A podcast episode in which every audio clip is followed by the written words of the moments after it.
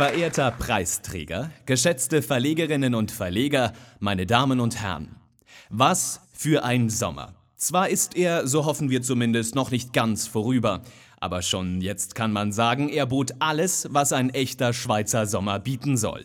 Hin und wieder, nicht zu häufig, eine Affenhitze, während man mit Glacé und Eiskaffee in der Badi liegen kann. Und ganz wichtig, eine brandheiße Sommergeschichte, von der die Medien ein paar Wochen lang zehren können und über die man sich unterhalten kann, während man in der Badi liegt und Eiskaffee trinkt.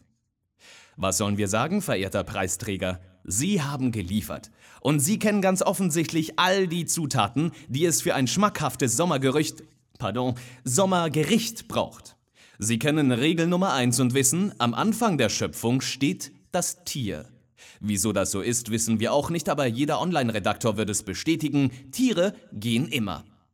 Dann füge man etwas Gefahr hinzu und würze das Ganze schließlich mit einer ordentlichen Prise Mysterium. Voilà, fertig angerührt. Schafft man es dann noch kräftig mit Spekulation und Skurrilität zu würzen, kann man das Ganze mehrere Wochen lang auf kleiner Temperatur köcheln lassen. Das Rezept funktionierte bereits 1933, als ein Panther aus dem Zoo Zürich ausbrach und wochenlang durch die Gegend zog. Wilde Gerüchte machten die Runde, die Zeitungen waren voll mit Berichten, der Panther war Gesprächsthema Nummer eins. Ein Zeitzeuge erinnert sich an die Massenhysterie damals und dass die Raubkatze später verwurstet worden sein soll. Andere Quellen wollen wissen, dass der Panther als Pfeffer geendet habe.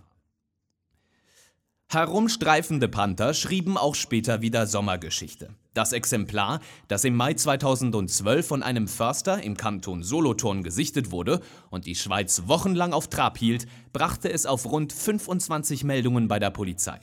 Man stellte eine Falle und ein ganzes Rudel Kameras auf, aber der Panther blieb verschwunden.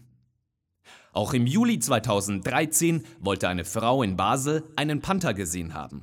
Doch leider war das Thema damals bereits etwas ausgelutscht, so richtig schlug es nicht mehr ein. Die Tageswoche titelte bloß noch gelangweilt und ewig grüßt der schwarze Panther. Wegen der allgemeinen Pantherverdrossenheit musste man also auf neues Dschungelpersonal hoffen. Ein angebliches Krokodil in einem französischen Badesee kam da gerade recht. Voller Enthusiasmus pumpten die Behörden den ganzen See ab, aber vom Krokodil blieb nichts als seine Angeblichkeit zurück.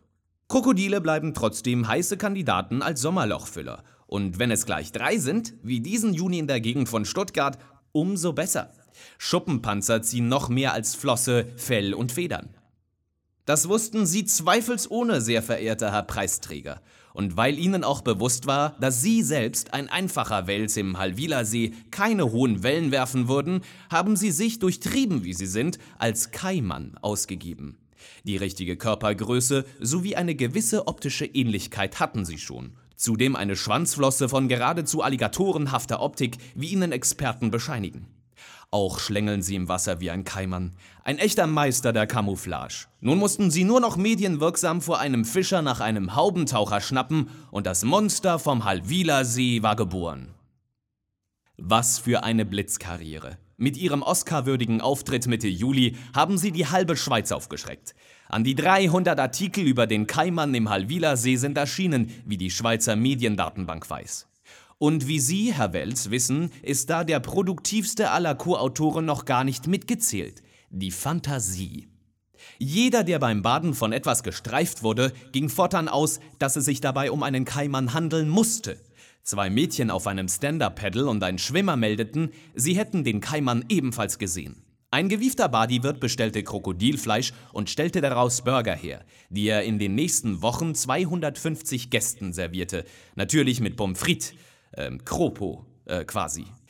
Die einzige Kaimannhalterin im Aargau bekam Besuch von der Polizei, die aber beruhigt feststellen konnte, dass sich die drei bewilligten Kaimane noch immer im dafür extra eingerichteten Zimmer befanden.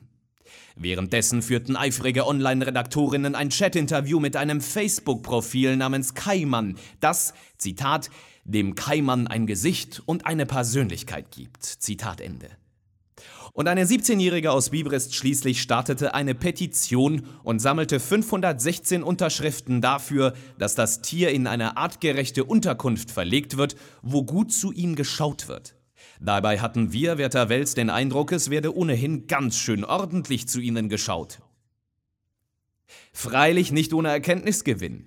Wir lernten zum Beispiel, wie man sich verhält, wenn man auf einen Kaiman trifft. Nicht provozieren, Abstand halten, Polizei anrufen.